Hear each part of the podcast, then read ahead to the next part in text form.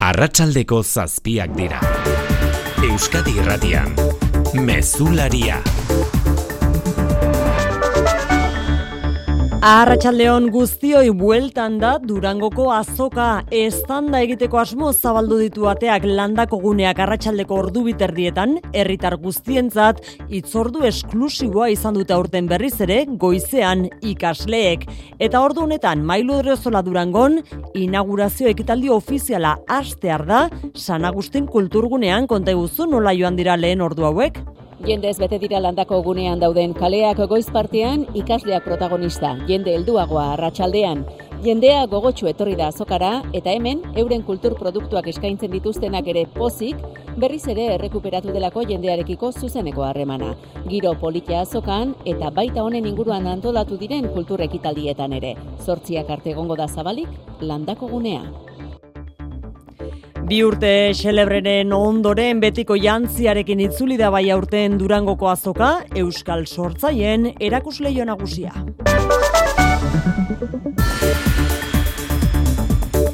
Durangok zabaltzen duen parentesi horretatik irten da Donostialdeko esian dugu gaur ere albistea gotzone sagardui helburuaren salaketei erantzun die gaur zenbait zerbitzu buru eta medikuk lehen aldiz eman duten prentxaurrekoan bertan defendatu dute eskaxa dela kargugabetzeak arrazoitzeko konfidantza galera argudiatu izan osakidetzak eta bereziki beti egin dutela lan sarean Jon Zabaleta zirugia torazikoko atalburua. Precisamente gure ospitaleak zerbait egiten badu, ba, sarean lan egitea da. E, neurologiako hainbat ataletan, daude komarka askorekin interkonektatutak. E, adibidez, guk ere bai, e, arabako gaixoak operatzen ditugu birikako minbiztetik. Pediatrian ere, e, ospitalen desberdinen arteko elkarlana beti sustatzen dugu. Eta gauzak horrela Donostia ospitaleko mediku eta zerbitzu buruek elkarrizketa eskaini diote osakidetzari beste ben krisia gainditu alizateko. Euren eskarien artean ez dezatela Donostiako esia zatikatu, hainbat zerbitzu esaterako gurutzetara eramanaz, edo onkologikoa esitik kanpo mantenduz integrazioa nahi dute.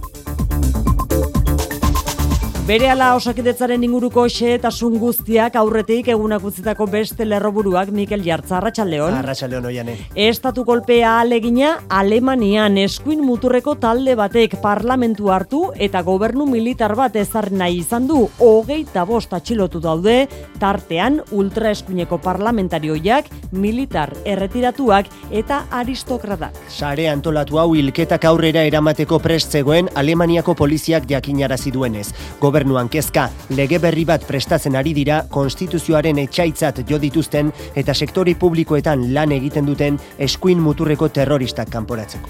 Eusko Jaurlaritzak emantzipazioa errazteko laguntza ekonomikoak emango dizkiei ero, hogeita bost eta hogeita bederatzi urte bitarteko gazteei. Helburua 2000 eta hogeita margarren urtean, emantzipatzeko batazbesteko adina, hogeita zortzi urtera. Jaistea Jonan Fernandez, trantzizio sozialaren eta 2000 eta hogeita mar agendaren idazkaren nagusia. Gauza asko aztertu behar dira, zenba denboran, ze kantitatearekin, eta baita ere nola kudeatzen da. Baina argi daukaguna da, laguntza ekonomiko bat izango dela, eta esanguratsua izan behar duela, benetan laguntzeko. Hileroko laguntza izango da eta errentaren araberakoa. Egun Euskal Autonomia Erkidegoko gazteak hogeita mar urterekin emantzipatzen dira. Europar bataz bestekoa baino lau urte geroago. Enplegu etxe bizitza eta errenta zailtasunei aurre egiteko estrategia martxoan onartuko dute. Emakunderen esku hartzea eskatu dute zenbait bazkidek Bilboko gure txoko elkarte gastronomikoan emakumeak soilik ostiral zein larun bat gauetan eta jai egun zehatz batzutan sar daitezkelako bertara. Ados ez dauden amar bazkidetako bat dugu Armando Torres. Nos ha quedado más remedio que recurrir a instancias como en Macunde y en su momento si no... Mila bederatzieun da berrogeita malautik indarrean dirauen araudionen biktima gure lankide bat olatza arriola bengoa elkarrizketa ezin grabatuta geratu da kanpoan. Sinetxe ezinik egia zan, pentsatzen duzu surrealista dela, eh, ez dakizu eh, aserretu, eh, ez dakizu barrura sartuta esan moraina bernemenik nondik norkatera behar nauen, eta oso oso arraro sentitu naiz egia esan. Emakume bat bertan egoteak zigorra ekar lezake eta oraingoz txokoko zuzendaritzak ez du estatutuak aldatzeko ezoiko bilkurarik deitu. Emakunderen txostenak araudia aldatzeko bidea ireki ezean, bazkideek auzitegietara joko dute. Eta kiroletan Jon Altuna Arratsaldeon. Arratsaldeon oiane. Emakumezkoen euskal selekzioa gaurra ipagai partida jokatuko baitu abenduaren hogeian. Txileren aurka jokatuko du bi aste barru mendizorrotzan arratsaldeko zazpietan Juanjo Arregi izango da euskal selekzioko hautatzailea eta Ainoa Tirapu eta Sandra Ramajo izango ditu laguntzaile. Txapeldunen ligan ari diren futbolari euskalduneko hori bai ezingo dute jokatu Europako partidak dauzkatelako. Gizonezkoetan Tenerife Alabes neurketa gaueko bederatzietan jokatuko da Kanarietan. Alabesek irabazten baldin badu, bigarren mailako lider jarriko da behin behinean. Pilotan lauterdiko emakume masterkapeko final aurkeztu dute. Aldaik eta Arrizabalagak jokatuko dute larun batean zornotzan. Egungo bi pilotari onenak aurrez aurre eta txirrendularitzan Mikel Iturriak beste urte betez lozatu du kontratua Euskaltel Euskadirekin. Urnietarrak amargarren denboraldi egingo du profesionaletan. Laboral kutsak babestuta, eguraldia eta trafikoa. Jai bezpera dugu gaurkoa ere, Jonander Arriaga Euskalmet seguraldi izango dugu Arratsaldeon. Kaixo, Arratsaldeon gauean behe lainoa sortuko da berriro ere barnealdeko zonalde batzuetan, baina euriari dagokionez leku gehienetan ateri egongo da. Hori bai, bihar hegoaldetik etorritako fronteek euria ekarriko digute. Goizaren hasieran euritara joko du hegoaldean eta ondoren euria hegoaldetik iparraldera zabalduko da eta Euskal Herriko bazter guztietan guztiko du. Haizeak igo ekialdera egingo du eta indartu egingo da, baina ez du giroa epelduko, izan ere apur bat freskatuko du. Errepidetan Mikel arazori baldugu. Ba, arazorik ez uneotan segurtasun sailetik esan digutenez. Ba, errepidei lotuta arazorik ez, baino albistetxo bat bai, kontu bitxi bat bai. Sarrera honetan aipatzekoa Nafarrako gobernuak Googleekin harremanetan jartzea erabaki baitu etulain herrian pairatzen ari diren arazoari konponbidea emateko. Izan ere azken hilebetetan areagotu egite eginda trailerdun kamioiak herrira sartzea eta ez aurrera, ez atzera geratzea. GPS-aren jarraibide okerren ondorioz gertatu ohi dena. Era berean horrelako egoerak saiesteko zein seinaliztapen mota jar litekeen aztertuko du foru gobernuak patxirigoian iruñea konta iguzu. Duela aste bete GPS-ak etula indik joateko agindu ondotik, Granadako garraiolari bateko geita lau ordu eman zituen herriko sarreran trabatuta. Kamioia garabi batek lekutu zuen arte. Zazpi ordu beranduago bizilagun batek saiestu zuen beste batik gauza bera gertatzea, okerreko bidetik zijoa lau hartarazi baitzion. Duela hilabete berriz, amalau ordu igaro zituen bertan Poloniatik zetorren kamioi batek. Arazo hau etula indik arago doa gainera. Gipuzkoan, adunan, kontu hau ezpaita arrotza Josua Milibia alkatea. Ba, trailer handiak etortzen direnean, ba, enpresetara herria egotzen dira. GPS-a bialtzen die adunara iota mendiko bideetatik kamioia ba, ez direla kaskoan gelditzen, jarraitzen dutela, pero ba, mendian e, e, ataskatuta eta gelditu izan direnak. Kartelak e, jarri ditugu herriazpitik goraino kruze ia guztietan, esaten ez jarraitzeko GPS-ari, inglesez eta dena e, jarrita. Amilibiak dio eragina nabaritu dela, kartelen bidez kamioi gutxiago igo direla azken aldian adunara. Egoera korapilatxu hau irauli bitartean, garbi dagoena da txikiak izan arren etulain zein aduna mapan ageri direla. Arratxaldeko zazpiak eta zortz minutu ditugu teknikan eta errealizazioan Xanti Gurrutxaga eta Mikel Fonseca lagun abenduaren zazpigarren honetan. Euskadi Irratian, Mezularia. Oiane Perez. Donostialdeko esiko hainbat zerbitzu buruk eta medikuk egin duten agerraldi horretan dugu gaurkoan abia puntua. Zerbitzu buru horiek elkarrizketarako deia egin diote osasun saiari azkenaldiko krisia konponbidean jarria alizateko. Horrekin batera lehen arretari irtenbidea emateko garaia ere badela gogorarazi dute. Aurrera egiteko berriz besteak beste menpekotasunik gabeko kudeak eta eskatu diote osasun saiari hala ere agerraldi luzea izan da zerbitzu buru horiek lehen aldiz gaur egin dutena ordu betetik gorakoa bertan izan da Jose Juan Ugalde konta guzu. Ez dira gauzak modu egokian egin, bi zerbitzu bururen zeseak arrazoitzeko konfiantza falta argudiatzea pobrea da. Ez da egia donostialdeko esia ez dela gai izan sarean lan egiteko. Horrela erantzun diete zerbitzu buruek osakidetzari eta osasun sailari. Jon Zabaleta zirugia torazikoko atalburua. E, gainera esan dute, e, ba, zuzendaritza ez dela goei sarean lan egiteko. Eta precisamente e, gaur egun gure ospitaleak zerbait egiten badu, ba, sarean lan egitea da. E, neurologiako hainbat ataletan, daude komarka askorekin interkonektatutak. E, adibidez, guk ere bai, e, arabako gaixoak operatzen ditugu birikako minbiziatik. Pediatrian ere, e, ospitalen desberdinen arteko elkarlana beti sustatzen dugu. Eskaera zehatzak egin dituzte zerbitzu buruek. Donostialdeko esia ezin da zatitu, onkologikoarekin lotu beharra dago. Onkologikoari irizpide medikutan oinarritutako irten bidea eman behartzaio. Eta aholkulari talde osatu beharra dago erabakiak egoeraren arabera hartzeko.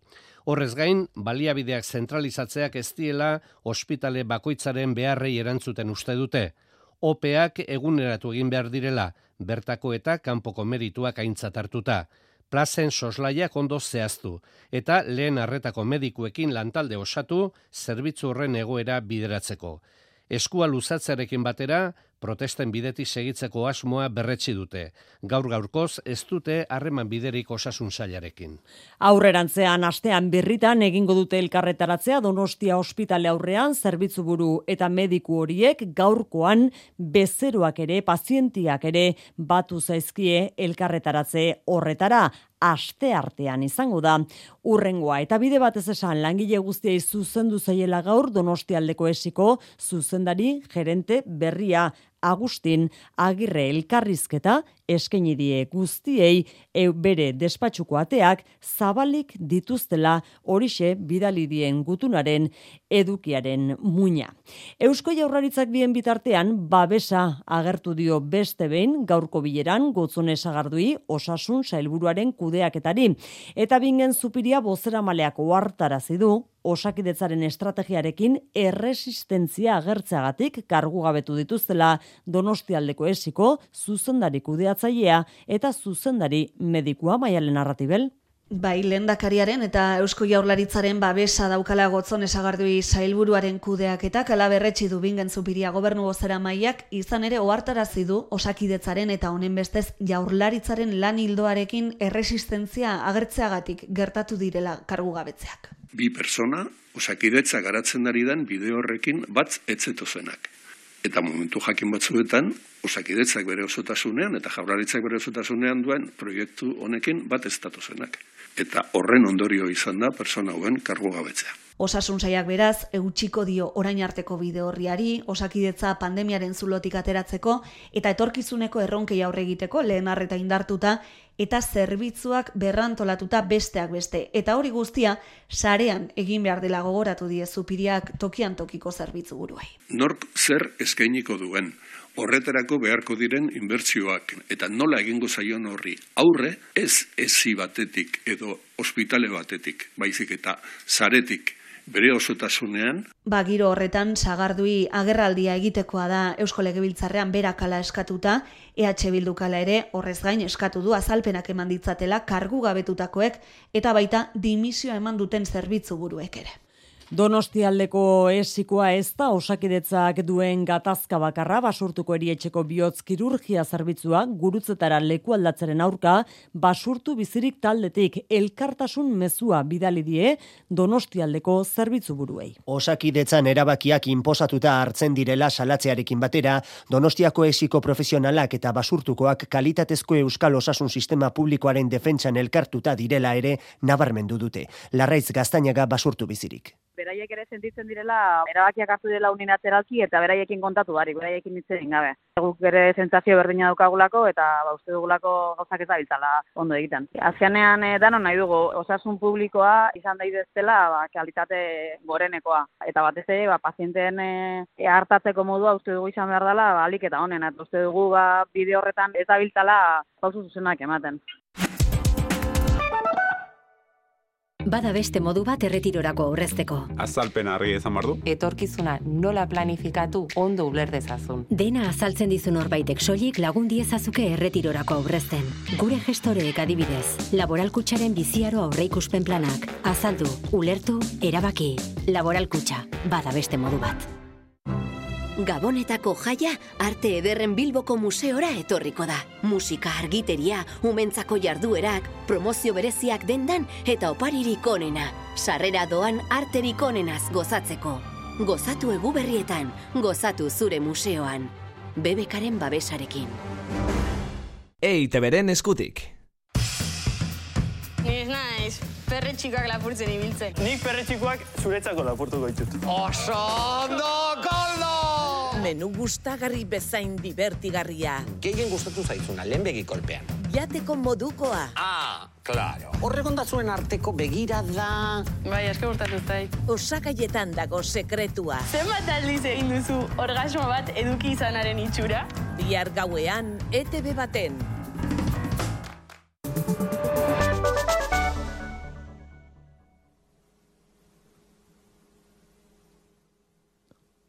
Zuzenean Durangoko San Agustin kulturgunera joa jotzeko ordua dugu oraingo hau martxan baita bertan berrogeita amazazpigarren edizioko Durangoko azokaren inaugurazio ekitaldia drunda izenarekin egiten ari diren inaugurazio ekitaldia dugu.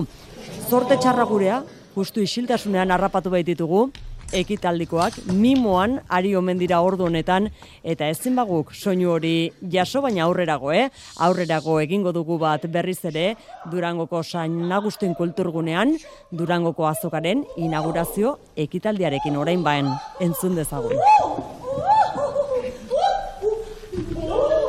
Bueno, bueno, mimoak ditugu oraintxe bertan, eh? San Agustin kulturgune horretan. Esan behar da, inaugurazio ekitaldia ordu honetan dugula, landako guneko ateak zabal zabalik direla gogorarazteko. Arratxaldeko ordu biterdiaz geroztik herritar guztionzat zabalik baita durangoko azoka bere berreunda berrogeita zortzi estandekin ikusgai izango dira bost egun horietan eta bederatzireun eta hogeita mar nobedadez gozatzeko aukera ere izango dugu kultur tartean hitz egingo dugu horietaz zehatzago Durangotik bertatik landako gunetik kanpo egitarau zabala urtengoan ere berreunda irurogeita mar kultur ekitaldirakin. Pandemiako neurri murriztaileak atzean utzita handia izan nahi du aurtengoak, baina bizi dugun testu ingurua ezin da aztu eta antolatzaile eta sortzaileek badute kezka bat. Bizitzaren garistitzeak salmenten jeitsiera ekarriko duenarena. Bainat gaztelurrutia gerediaga elkarteko kudeatzailea Euskadi Irratiko Faktorian. Benetan igo dena ez da papero edo imprenta bizitza igo da. E, denok ikusi dugu azkenengo urte bietan zenbat garestitu den gure gure bizitza eta ikusi beharko da e, bizitzaren garestitzonek edo erosalmenaren jeitxiera honek nola eragiten dion kultura ze jakin badakigu e, denerako ez duela ematen norberaren poltsikoak eta nunbaitetik endu behar denean ba, horre egin behar da aukera eta ez dut uste kultura leku oso honean dagoenik. Durangoko azoka landako gunean soilik ez herri osoan zehar bizi dute eta giro hori somatuta Durangarrekin eta inguruko saltoki eta ostalariekin hitz egin du Aitor Sagartzazuk bost egun hauetarako prest dira guztiak Aitor Arratsaldeon. Arratsaldeon bai, ba gaur Durangarren artean gehien entzun duguna izan da itzuli dela, bueltan dela euren herriko azoka nagusia eta orokorrean konten ikusi ditugu. Entzun. Ba, ondo da, ambiente sare ikusten da eta Baina ba. Oso polita, oso polita eta posgarria. Gainera urtenia zelan e, barriztu dan edo, bueno, e, pasadan urtietan zelan ez da neuen urtengo moduen, ba, gustora. Batez ere, herriko saltoki eta taberna ugaritan sumatuko dute milaka eta milaka pertsonen etorrera. Ondoko egunetarako pres direla dirazi digute Open Shop dendako garazik eta kutxun tabernako saraik. Urten publikoari zabalik dagoen hola lehenengo urtea, pandemiaren ostean da, eta ba, bai, espero dugu jende asko etortzea durangora. Normalean baino ba, hori pedido gehiago egin dugu, ba, jende gehiago espero dugulako. Bai, jende asko espero dugu da, orduen normalien ez dugu eiten bokata da, ba, azte honetan ingo dugu bokata, da gero aparte, bueno, horreki pantera pintxoak, dalma, zena deko gu atope. Arazorik handien aldi, zibilgailuen joan etorriarekin espero dute. Horren aurrean, tau zerbitzua edatu egin dute durangon, bera zaukerarik onena etortzeko edo garraio publikoa, edo bestela kanpoaldeko aparkalekotara joate izango da. Autobusak doan jarri ditu gerediaga elkarteak, erdigunera lasai horbildu alizateko. Euskerarekin ertxiki lotuta durangoko azoka berdin, donemiliaga, kukulu ere, San Milan delako goia herria Euskaraz esan da. Pedro Sánchez Espainiako gobernu presidenteak hain zuzen bertan donemiliaga kukulun iragarri du gaur, logroñon kokatuko dela gazteleraren, euskararen, katalanaren eta galizieraren inguruko berrikuntza proiektuak sustatuko dituen inteligentzia zentrua sistoiturria gagoitia. Hizkuntzaren arana izenez ezagutzen den, hizkuntzaren ekonomia berriaren pertea sustatze izango da inteligentzia zentro honen zeregina. Berrogeita bos milioi euroko inbertsio izango du, hoietako geita lau herriosako gobernua jarriko ditu eta gainerako geita bat milioiak berriz Espainiako gobernuak.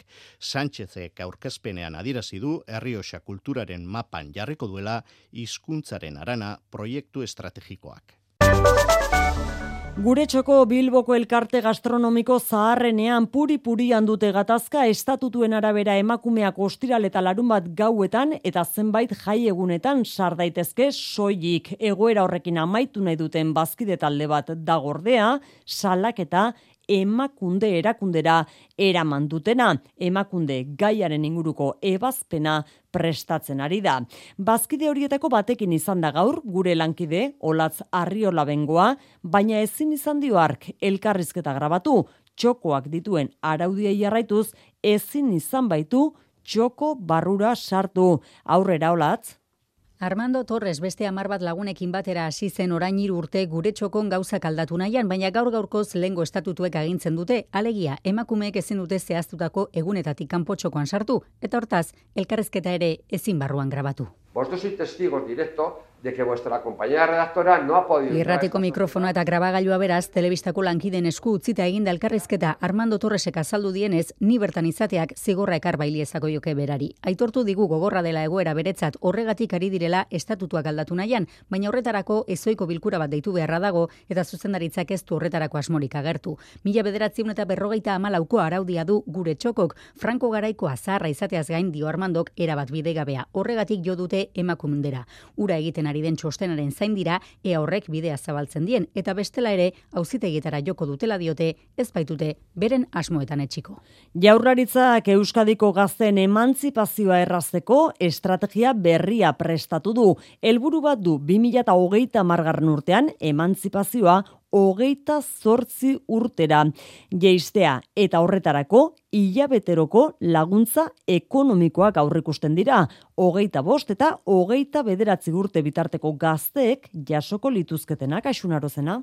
Oraindi fingatu gabe dute zenbatekoa izango den laguntza hori eta ze ezaugarri bete beharko diren, baina laguntza esanguratsua izango dela jakinarazi dute eta hilero emango zaiela errentaren arabera bere kabuz bizitzera joatea erabakitzen duten hogeita bost eta hogeita bederatzi urte bitarteko gazteei.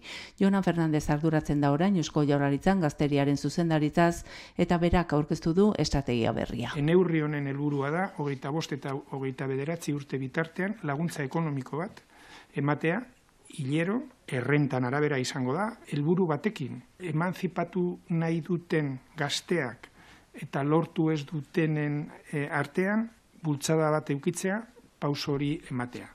Jungo era definitzen, baina argi daukaguna da, laguntza ekonomiko bat izango dela, eta esanguratsua izan behar duela, benetan laguntzeko. Izan ere, Europako herritarra baino lau urte geroago emantzipatzen dira Euskadiko gazteak bataz beste hogeita marrurterekin.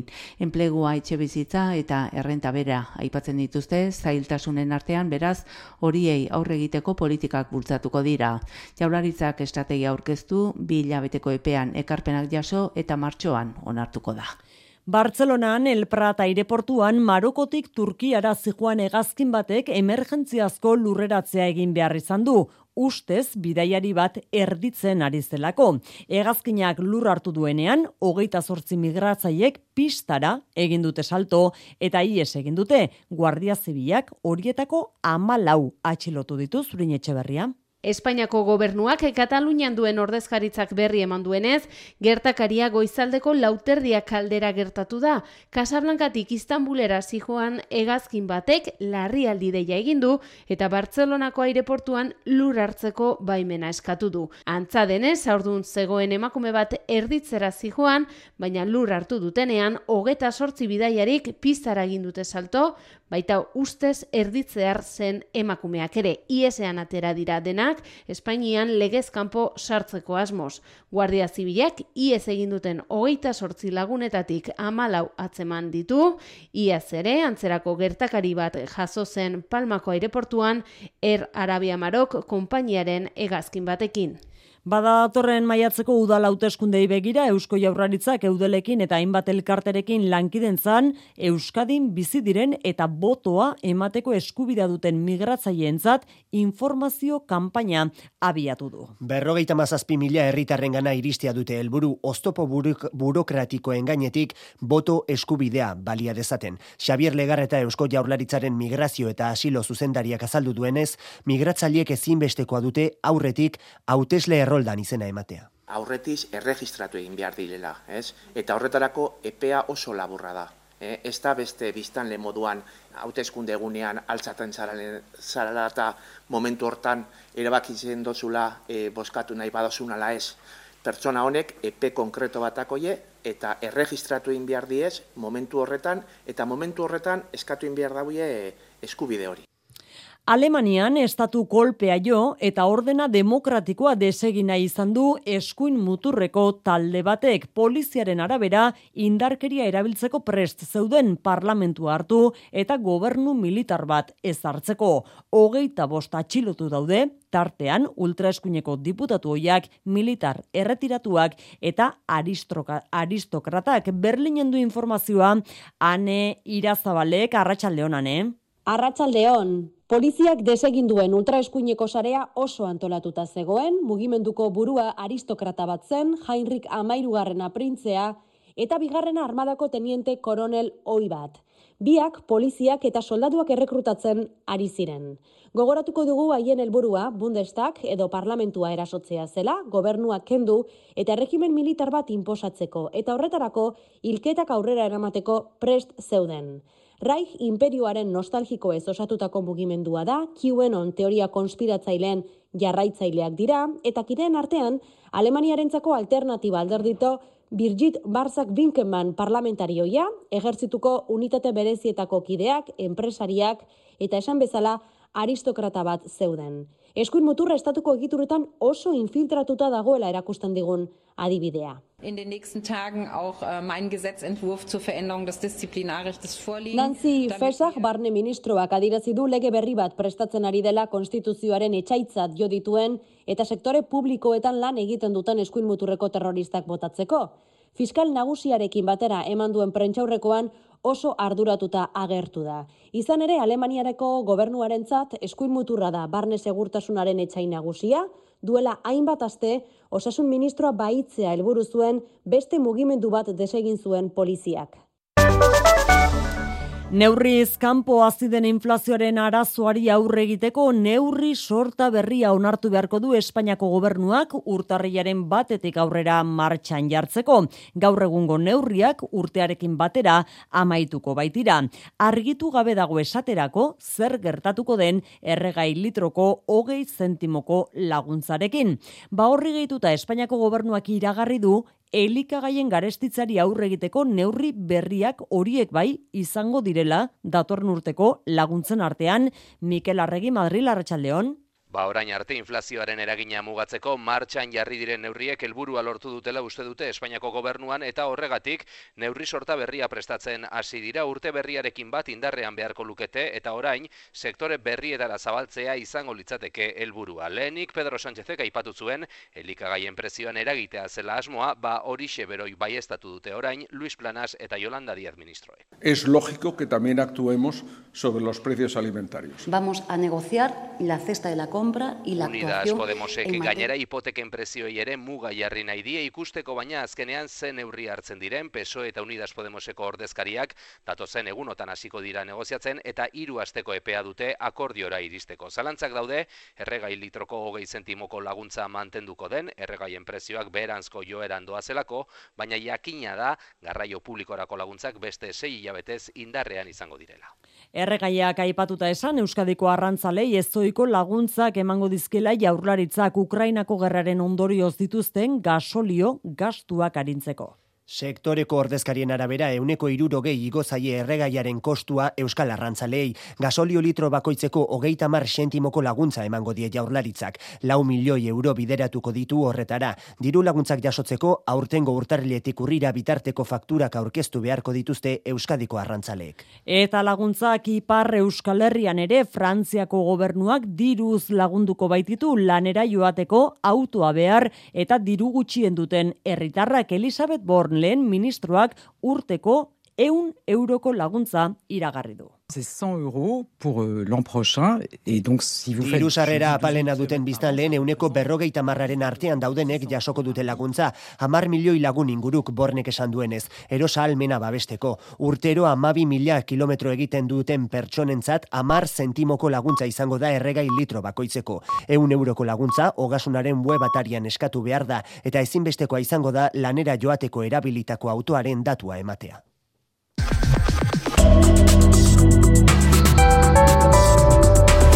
Euskadi Irratian Eguraldia eta trafikoa. Maria Meitea larrangoitia errepidetan, zeberri? Ba, amabostean autopilaketak sortzen ari dira, beraz adi, andoainen, iruñarako norabidean, istripu bat izan baita, hainbat kotxeren artekoa. Eguraldiaren iragarpen euskalmeten, Jonan Derrarriagak. Gauean behe lainoa sortuko da berriro ere barrenaldeko sonalde batzuetan, baina euriari dagokionez leku gehienetan ateri egongo da. Hori bai, bihar egoaldetik etorritako fronteek euria ekarriko digute. Goizaren hasieran euritara joko du ego hegoaldean eta ondoren euria hegoaldetik iparraldera zabalduko da eta Euskal Herriko bazter guztietan bustiko du. Aizeak igo ekialdera egingo du eta indartu egingo da, baina ez du giroa epelduko, izan ere apur bat freskatuko du. Mesularia, gertukoak.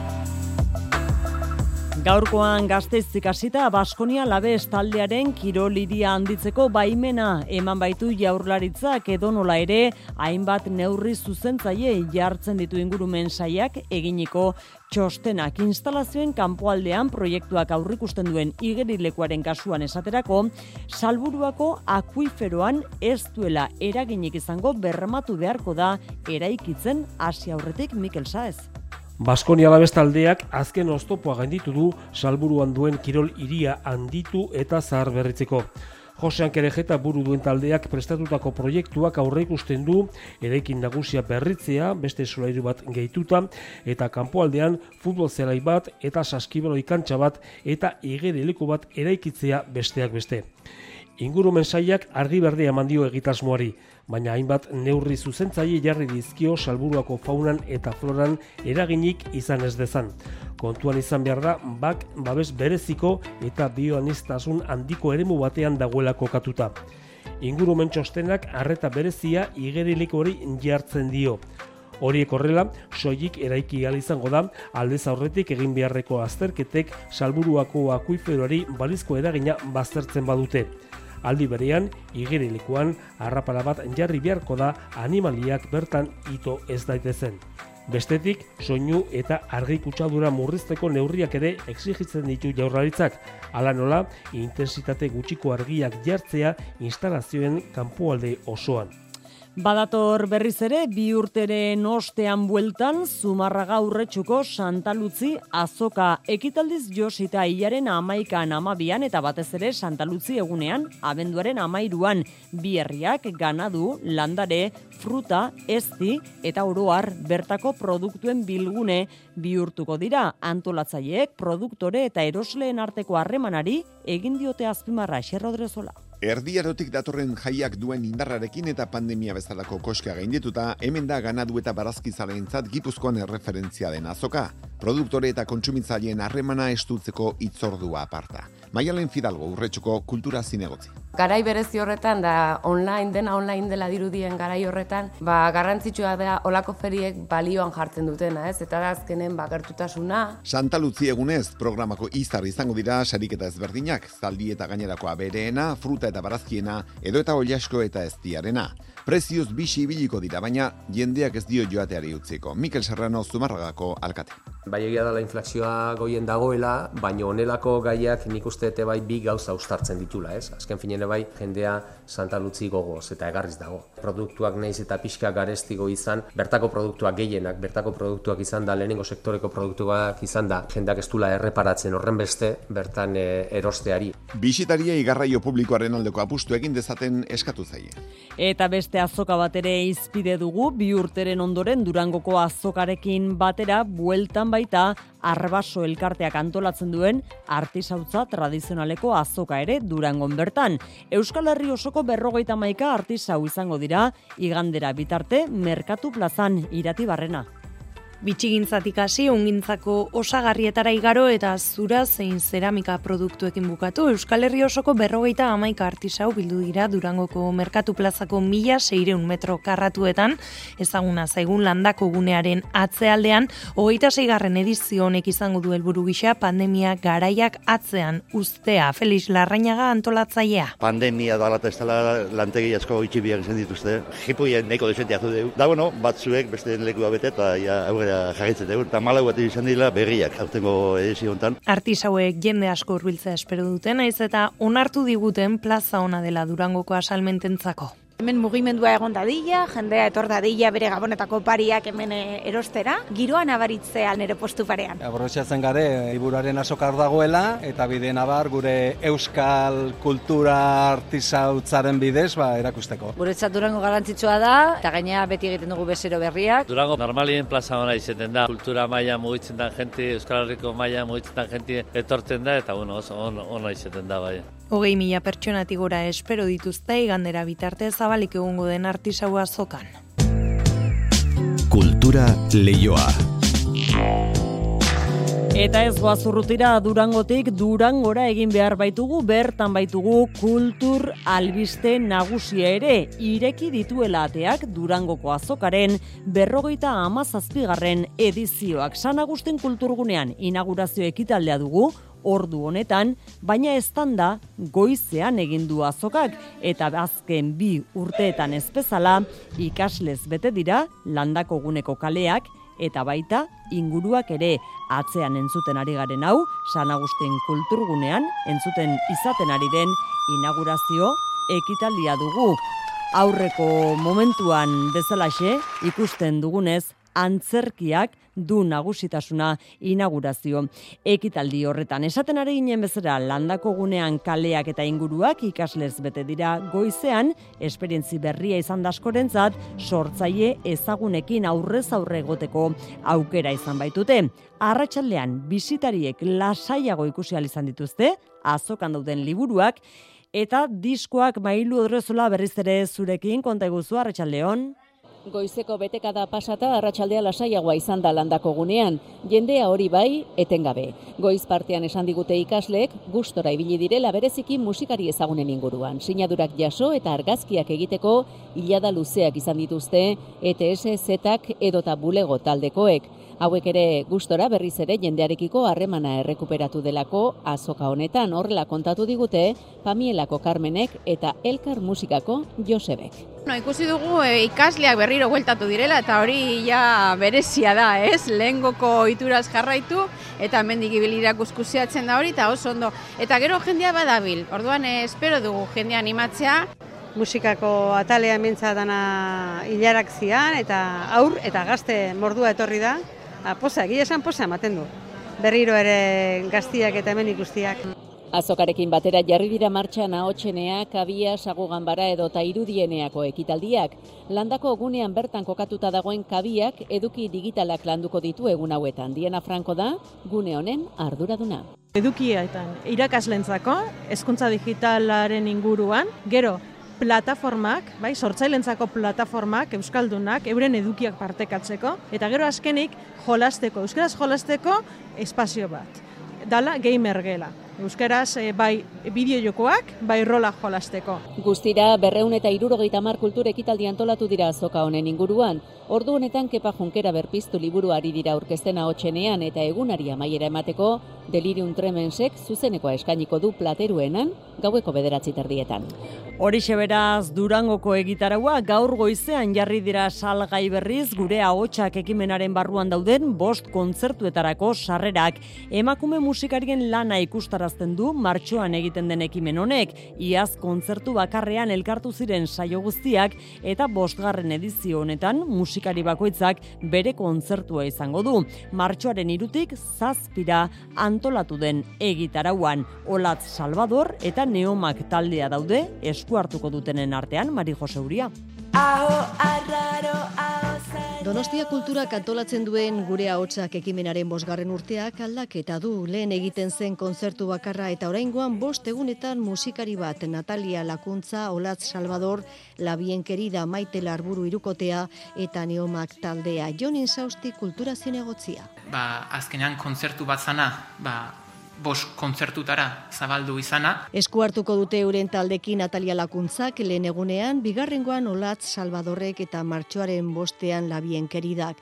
Hauek bezala maite larburuk martxoaren zeian bere azken lana ekarriko du krak izeneko diskoa. Austura bat dala irten bide bat, austura batetatik jaiotzen gera, eta naiz eta bildurra ematen duen iragan egin behar dugu berriro jaiotzeko, eta gure diskonetan hori bihurtu nahi izan dut soinu, eta hori eskainiko dugu, hiru musikari izango gera bertan. Eta neomak taldeak trikitiaren doinuak eta musika elektronikoa uztartuko ditu, eneritza ulestiak dion moduan. Musika elektronikoarekin eta egiten dugu fusio moduko bat, eta, beno, esan nuke konzertu izateaz gain apur baten gure proposamena show bat ere badela, gustatzen zaigula publikoan ez dakiten askotan esaten digute ez, zuen publikoa zein da trikitixera gustuko duena bakarrik edo musika tradizionala gustuko duena, beno, uste dut egiten dugula hor fusio moduko bat. Donostia kulturaren gure ahotsak ekimena indar berrituta Victoria Eugenia Antzokian.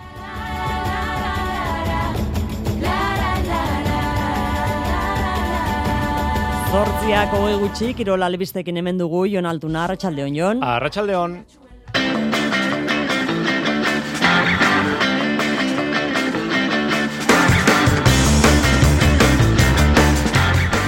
Euskal selekzioak Txileren aurka jokatuko du bi aste barru mendizorrotzan arratsaldeko zazpietan. Juanjo Arregi izango da emakumezkoen Euskal selekzioko hautatzailea eta Inoa Tirapu eta Sandra Ramajo izango ditu laguntzaile. Txapeldunen ligan ari diren futbolari euskaldunek hori bai ezingo dute jokatu Europako partidak dauzkatelako. Gizonezkoetan Tenerife Alabes neurketa gaueko bederatzietan jokatuko da Kanarietan. Alabesek irabazten badu, bigarren mailako lider jarriko da behinbeinean, bihar Burgosek eibarren aurka egiten duenaren esperoan. Anderlexek ez du realaren kontrako lagunartekoa jokatuko asteburuan, reala beste talde baten bilari da. Pilotan lauterdiko emakume Mastercapeko final aurkeztu dute aldaik eta arrizabalagak jokatuko dute larun batean zornotzan, egungo bi pilotaririk onenak aurrez aurre. Saskibaloian lointek Gernika Bizkaiak Patrizia Bura pivot Kroaziarra fitxatu du. Bihar Europa, Eurokapeko partidak dauzkate lointekek eta idekak. Areto futbolean Aspil Bidalek Santa Kolomaren kantxan jokatuko du, ordu bete eskasbarru tuterarrak jeitxiera postuetan daude, lau puntura daukate salvazioa. Eta txerrendularitzan, Mikel Iturriak beste urtebetez luzatu du kontratua Euskaltel Euskadirekin. Urnietarrak amargarren denboraldia egingo du profesionaletan. Entzule lagunok, arratsaldeon eta ongi etorri mezulariko kirolaren tarte honetara. Futbolean, emakumezkoetan aipatu dugu titularretan Euskal Selekzioak Txileren aurka jokatuko du biaste barru mendizorrotzan. Jon Hernandezek jarritu du aurkezpen prentxaurrekoa gazte izen. Abenduaren hogeian izango da norgeiago karratxaleko zazpietan mendizorrotzan gaur aurkezpen ekitaldea egin du federazioak bertako prentsa aretoan, Javier Landeta federazioko presidenteak hitz egin du norgeiagoka oniburuz eta antolatzeko egin duten lanaz, berak argi zuen horrelako partida bat antolatzeko, hiru baldintza nagusi eman behar zirela zelaio batean jokatu izatea, maila altuko arerio baten kontra jokatzea eta alden neurrian ba Euskal jokalarien zerrenda hon bat osatzea. Esan daiteke, hirurak emango direla, baina Javier Landetak onartu du zailtasunak ere izan dituztela partida antolatzeko orduan. Badakit Euskal gizarteak horrelako partida bat gogoz espero duela. Eta antolatzea izan da gure helburua estrategikoetako bat federazio hau gidatzen hasi ginenetik. Baina, esan dudan bezala, arrazoi bategatik edo besteagatik ez da posible izan. Frustrazioa eragin digun zerbait izan da zarantzarik gabe. Bestalde, orain arte inigo juariz izen Euskal Selekzioko prestatzailea, baina orain alabesek fitxatu dunez, ba Juan Joarregi urnietarra izango da prestatzaile berria. Bertan, izan da arregi eta berari ere zuzendu zaio landeta presidentea. Beragan eta bere staff guztiarengan konfientza osoa duela dio. Zuen arrakasta gu guztiona izango da. Badakit gogor lan egin duzuela, lehen egunetik eta oso harro nago zure alboan egoteagatik. Eskerrik asko benetan guztioi, ospatzeko eguna da gaurkoa. Juanjo Arregiren estafean, Ainoa Tirapu, Sandra Ramajo eta June Mendizabal ere izango dira, nez eta gaur aurkezpenan ez direne egon. Elburua, beti ere ofizialtasun izango dela dio landetak eta horretarako horrelako partidak jokatu behar direla esan du. Presidente bezala beti defendatu dut ofizialtasuna lortzeko zelai askotan jokatu behar dugula aldi berean. Bada, guri gaur aurkezten dugun honetan jokatzea dagokigu. Euskal Selekzio ofiziala nahi dugu, eta hori aldarrizkatzeko gure modua izango da partida hau. Honi gehitu behar zaio, zerrenda osatzerak orduan Juan Joarregik ezingo dituela Championsa jokatzen duten taletan dauden jokalariak deitu Championseko jardunaldi bete-betean izango delako norgeiagoka. Hau, kontuan hartzeko beste faktore bat da, eh, partidaren egun berean, erregekopako sestao atletik norketa jokatuko dela gaueko bederatzetan, baina landetak adirazi du, ba jendea gerturatuko dela mendizorrotzara seguru, konfiantza osea osoa duela hori horrela izango dela. Gogoratu, hilaren eh, hogeian, arratsaleko zazpietan jokatuko duela emakume emakumezkoen euskal selekzioak Txileren kontra. Eta hauesek hautatzaile berriak Juanjo Arregik Txile aurkariari buruz esan duena. E, Txile talde oso ona oso ona da eta partido gogorra, baina bueno, Txile jokatu ondo, Copa Amerikan klasifikatua arreko urtean, eta bueno, ekipo, ekipo ona ona. Gizonezkoetan bigarren mailan Tenerife alabes gaur gaueko bederatzietan Granadaren aurkako porrota aztu eta garaipenaren bila zeleratuko dira babazorroak. Hori bai, baja dezente izango ditu Luis García Plazak Xeberral eh, Kainek bi partidako zigorra jaso du, Los Carmenesen ikusitako txartel gorriagatik eta Afkar eta Salva Sevilla ere baja dira. Denak dira Luis eh, García Plazaren eskeman pieza garrantzitsuak ikusi beharko da nola ordezkatzen dituen. Bajak baja, Granadako hiru eta bateko aztu eta zuzen dagoeneko igoera postuetara itzultzea duxede deportibo alabesek. Irabaziko balu, lider egingo lukelo. Burgosekin berdinuta dago alabes hogeita malau punturekin, eta Las Palmas liderra puntu bakarrera dauka. Denboraldi ona egiten ari dira arabarrak, bi neurketa besterik ez dituzte galdu orain arte. Aurkaria ez dabil fin, selkapenari begiratuta oso egoera ezberdinetan daude bitaldeak, alabes goiko puntan dabil, eta Tenerife berri zerditik behera, talde irregularra da, ez dauka, iazko Teneriferekin zer ikusirik, iaz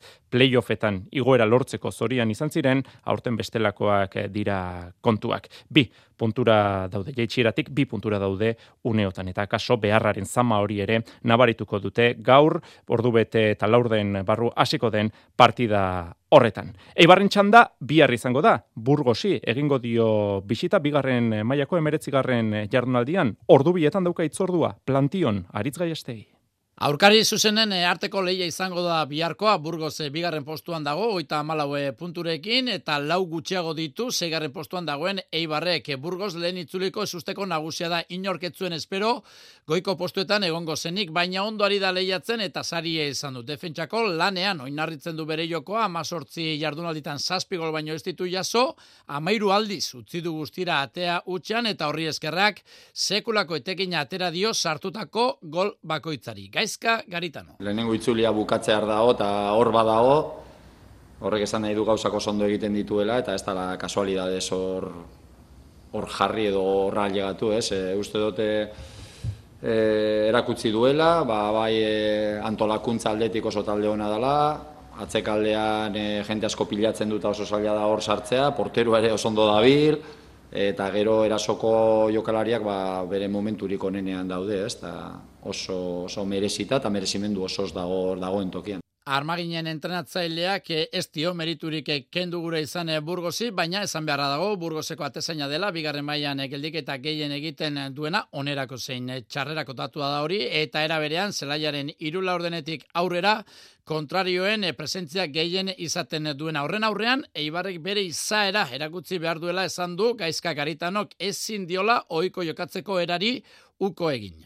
Bueno, gu izan, ez? E, pasadan egunean bigarren zatian jokatu genuen bezala jokatzen badugu, ba, ba aukerak izango ditugu. Nire ustez ba gure gehiago jakinda arerioak nola jokatzen duen partidua ondo irakurri, jakinda ba euran kontraerasoak ere ba ba mina egin dezaketela eta ta kontu handia eduki beharko dugula eta baloia normalean gu gehiago manejatuko dugula. Mm, ba, bueno, baldintza batzuk e, baditu partidu honek ba, kontutan hartu beharrekoak eta eta gauzak ondo iten baditu, ba, ni baikorra naiz, ba, aukerak izango, ditut, izango ditugula irabazteko. Neurketa bihar jokatuko da ordubietatik eh, aurrera, hortaz eh, gaur goizan, atxabalpen entrenatu ostean, burgozera abiatu da armaginen espedizioa. Lehen mailako taldei dagokienez, realak eh, larun batean, jokatu behartzuen lagunarteko Anderlexen aurka donostian, baina Belgikako taldeak ez du neurketa jokatuko realarekin zer ikusirik ez duten arrazoien gatik. Beste aurkari baten bila, ari da orain Reala. Emakumezko eta nanoetan bertan Realearenan jokatuko du Realak Levanteren kontrako ligako partida igandean da itzordua. Azken jardunaldian pasaden jardunaldian Bartzelonaren kontrakoan saiatu bai, itxura ona eman ere bai, baina Kataluniarren kontra galdu egin zuten txuri urdinek ligako talde guztiei pasatzen zaien moduan. Levante asteburuko aurkaria txapeldunen ligara selkatzeko aurkari zuzen zuzena da. Hirugarren daude Valentziarrak 23 punturekin, Reala 6 dago 19rekin. Asteburukoa partida garrantzitsua da nerea izagirrek, iraia iparragirrek eta mirari uriak Euskal Telebistan aipatu dutenez. Zure politia, e, zela handi batian, gure estadioan, e, bueno, egia esan ba gustora eta ber hiru puntuak etxean gatzen dien. Hiru puntu irabazteak ere asko eman aldigu eta nik uste segarren izan da ere bai aurrekokin oso puntu gutxi aigala ematen eta e, ba, aste buruntan irabazteak ere gertua, gertuago jarriko gaitu ez. En kiston partidin genuen eta ikustea ba, geruta gertu gaudela ba, ekipo onenetatik. Atletiken Ander Herrerak hitz egin du gaur prentsaren aurrean, igandean Txibasen aurka jokatuko du talde zurigorriak, urratsak banan-banan ematearen komenientziaz, mintzatu da gaur, edabideen aurrean Ander Herrera, esan du taldea oso postu honean dagoela selkapenean, eta zuzendaritzak, entrenatzaileak eta kapitainek esan bezala, Europan sartzea dela erronka, taldeak dituen ezaugarriengatik, Europan sartzeagatik borrokatu behar dutela uste du, eta euren buruarekin exigente izatea garrantzitsua izango dela. Argi utzi du hori bai, notak ekainean jasoko dituztela. Eta beste gauza bat ere gehitu du, esan du, atletikek badaukala nahikoa oinarri erakargarria izan, eta Nico Williamsi, Inigo Martinezi eta Oian Sanseti kontratuak berritzeko. Euskadi irratian, Qatar 2022.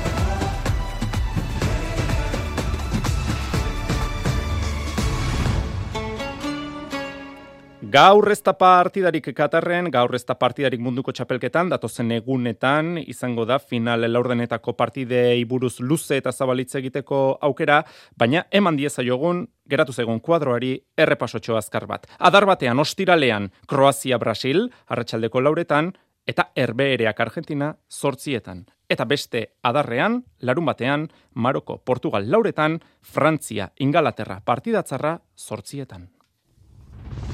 Qatar 2022 Euskadi Irratian. Beinakako pilota txapelketan material aukerak eta eguna izan da gaurkoa, iruñean, larraintzarren eta laudion izan ditugu material aukeraketak, guk laudioko hitzak dauzkagu zuei eskaintzeko. Urrutiko etxea eta albisu, jaka eta arangurenen aurka, hariko dira igandean, azken pikote honek, bilardunaldi jokatuta ez du punturik bildu, baina jaka kargi dauka, eurentzat puntuak hasiera batean garesti egonarren, lehiakor izan nahi dute txapelketa honetako partida bakoitzean lehen jardunaldi hortan, ba, bueno, tanto bat euki genuen lehen puntu hoi, eta beti zatena, ez, puntu azkenen e, konfiantza eta lasaitasun emate izu, ez, eta, eta beharrezko dira txapelketan aurre nahi balima dezu. E, konstiente gara, bueno, puntu guzti guztik oso komplikatu e, dauzkoula, baina, bueno, uke horta jarri, ba, jarri barra dauko, ez? Beste gure kontrapuntu konsegitzea zai izaten, kompetitibok izan, eta hoi lortze bali madeu, ba, puntuk, lehenaxo behan duxo gotoriko ja. Laudioko pilotalekua ez da gehiagitan bisitatzen den horietakoa eta albixuk eman ditu frontoiari buruzko printza batzuk. Politxe emate, baina lehen entrenatzen haitu eta frontisen salida askoik ez dauke, atzetik e, kosta itiak entzea, eta urla nintzen ikustete gokie dela, hemen zabalen gaina mine egiten da, eta bueno, saia harko dugu e, regalo gutxi eta, eta alba da jakai pixka debitatzen. Urrutiko etxeak eta albixuk puntu bat daukate poltsikoan, pasaden astean, lasori eta imazi irabazi zioten Bilbon. Laudion, bigarren puntua lortzeko atzea kargatu eta aranguren zigortzea izango da estrategia. Behaiek bilak jotza jaun dira, ez, azkenen nahi horratzen egitzea de parti guztia, ni uste dauk behaien aukera gero izan baina bueno, ni saiatuko naiz baita ere Jonander aldeten bezala bi ertzen, en eriki aldan gainean laguntzen, aldan aukera egin sortzen, da, ber, gero erikek aurren dazken pelota horiek bukatzea Binakako txapelgetako irugarren jardunaldia onako partida hauek osatuko dute, bihar bergaran Laso Imaz Peña Mari Ezkurrena, Euskadi Irratian zuzen zuzenean jarraitzeko aukera izango da, ostiralean Larrainzarren Elordi Zabaleta Peio Etxeberria rezusta eta larun batean labriten ezkurdia martija altuna tolosa. Hasiera batean altuna espero da osatuta tolosarekin bikote osatzeko prest. Eta lauterdiko emakume master kapeko finala ere aurkeztu dute zornotzan, amaia aldai eta olatz arriza balaga izango ditugu aurrez aurre larun batean da finala, aritz gaiastegi. Amaia aldai eta olatze arrizabalaga egungo pilotaririk eh, onenak dira azken urtean emaitzarik onenak eskuratu dituztenak eh, alegia. Finalerdietan erra zeirabazi zuten aldaik zazpian utzi zuen e, arriaga eta bian arrizabalagak e, gaminde. Baina bataren eta bestaren e, jokamoldeak oso ezberdinak dira. Arrizabalaga teknika zehatzekoa da. Aireko joko bikaina daukan pilotaria eta aldaik berriz indarra eta bizitasuna ditu ardatz. Dimostarra da egungo txapelduna baina ez du bere burua favorito ikusten. Amaia aldai. Eske favorito bat eukitzien ikusten dute saia dela, ez? E, Olatza aurrean eukinde partidu oso gorra espero da, asko jokatzen da bilbera be urte osoan zehar, e, lan asko egiten deu. Nik uste teknikoki bera igual pausutxo egora dauela, baina nik uste nire indarragaz eta biaduragaz e, ba, bueno, gogorre utzi aldotze dela, eta gero, bueno, tantoak amaitzen be badakit, hasi que nik e, favorito argirik ez dut. Aldairen eta Arrizabalagaren artean ez dago sekreturik. Launak dira klupe berean eh, jokatzen dute eta entrenatzaile beraren aginduetara aritzen dira. Elkarro horren ondo ezagutzea mesedegarria edo kaltegarria den galdetu diogu Arrizabalagari. Ni guztu mesede, azkenean e, ah, bueno, elkarro ondo ezagutze gulez bakigu besteak zerrengo da ben, e, une oro, bueno, esateko da. Baina Eta horrego hau, azkenen laguntzen dugu, ez, e, partidu zelan plantieu eta e, jakitzeko. Eta hau, azkenen gure hainbeste hain eh, hainbeste ezagutzen garela elkar, eh, nik uste azkenen partidu detaietan jutzen dizela eta eta holan izango dela domekak, osa zapatuko finala. Kaiolako Master Cupeko finala zapatuan jokatuko da, Moribeta Etxanon, jaialdia zazpietan hasiko da, eta final handiaren aurretik, binaka hariko dira, garai kapeian alde batetik, eta salsamendi mendizabal bestetik. Eskubaloian superramara beraberak besansonen kontra jokatuko du igandean, Europan aurrera egiteko, hiru goleko desabantaia irauli beharko dute. Giro aparta, espero da donostiako gaskan, berreunda berrogeita amar, sarrera geratzen dira salgai. Maitane, etxe berria jokalaria. Ekipo azkarra dela, orokorrean, azkenen beste liga baten dago eta fiziko kieren notatzen da. Baino, baino nik uste, nik uste gure gandagola gauza. Ustez ez genula partidu, gure partidiko beren hain, eta eta hori esan detena e, bideoa ikusi dugu eta ta nik uste diala erroreak e, aldatu ditzazke, osea ditzazkegula. Behatzegatik anjun ginen galtzen eta azkenen hirugatik galdu genuen, hasi que nik uste hortxe hortxe dagoela eta ta aldegula. Nik uste hori partziala ez dela ez dela ez dela oso handia eta ta aldela. Eta gizonezkoetan bidasoak hogeita mabi eta hogei irabazizionatzu Eurofarm Pelister Ipar Macedoniako taldeari. Europan txukun ari dira gipuzkoarrak, ligan eh, daukate orain erregulartasuna harrapatu beharra. European ligeko final zortzirenetatik gertu dago bidasoa, ligan eman dute orain aurrera pausoa. Ander Rugarte. Bai, e, ba, behintzat, e, kanpoko jokoetan, ez? E, egia da, etxean, ba, bueno, partidionak egiten ari garela, baina, bueno, kostatzen zaigu pixka bat, ba, e, kanpora goazenean, ba, oi, ba, gure, gure gure jokoa e, ba, erakustea ez, eta bueno, hori zalantzarik gabe hori da zaiguna gure, gure urrengo objetiba da hori, ba, gure, e, kanpoan e, partio hobeak egitea eta eta garipenak lortzea.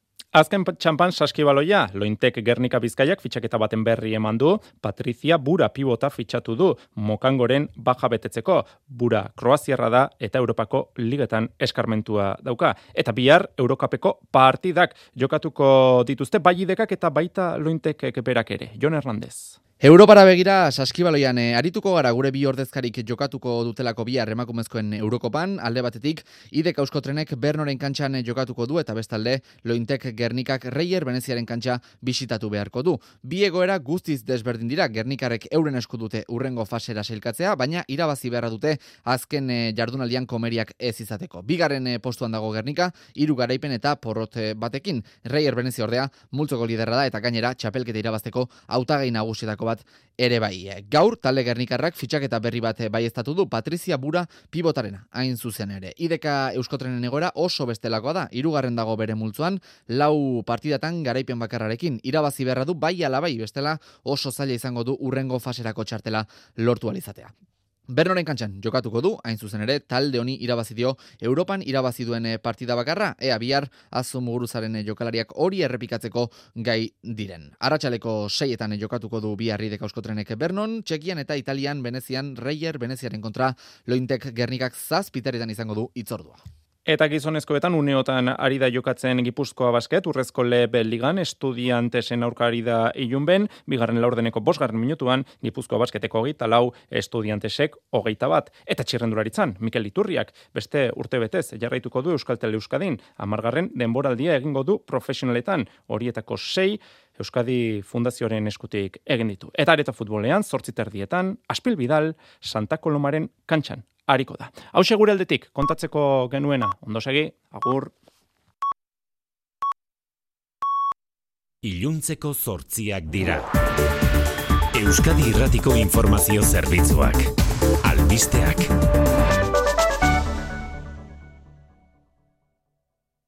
Arratxaldeon berriz ere guztioi nazio artean dugu azken orduko albistea. Perun kongresua desegin baitu, Pedro Castillo presidenteak eta salbuespen gobernua izendatu du Mikel Jartza zer gehiago dakigu. Ba, presidenteak zenideekin batera Limako gobernuko jauriagitik ies egin berri duela azalpenik eman gabe eta bere kokalekua ez ezaguna da uneotan. Kastillok, haren aurkako zentsura mozioa bozkatzeko ordu gutxi falta zirenean egin du mugimendua eta berehala bere gobernuko hainbat ministrok dimisioa aurkeztu dute, tartean atzerri eta ekonomia ministroak. Oposizioak Kastilloren ekintzak legez kanpoko eta estatu kolpetzatu jo ditu. Eta zentsura mozio saioarekin jarraituko dutela ere, iragarri dute. Honakoa Kastilloren amazazpi hilabeteko agintaldi gora beratxuaren ez usteko bat gehiago da. Bost kabinete, sei ikerketa kriminal eta rakastari gabeko bi impeachment edo kargu gabetze ahal egin egin dituzte haren aurka.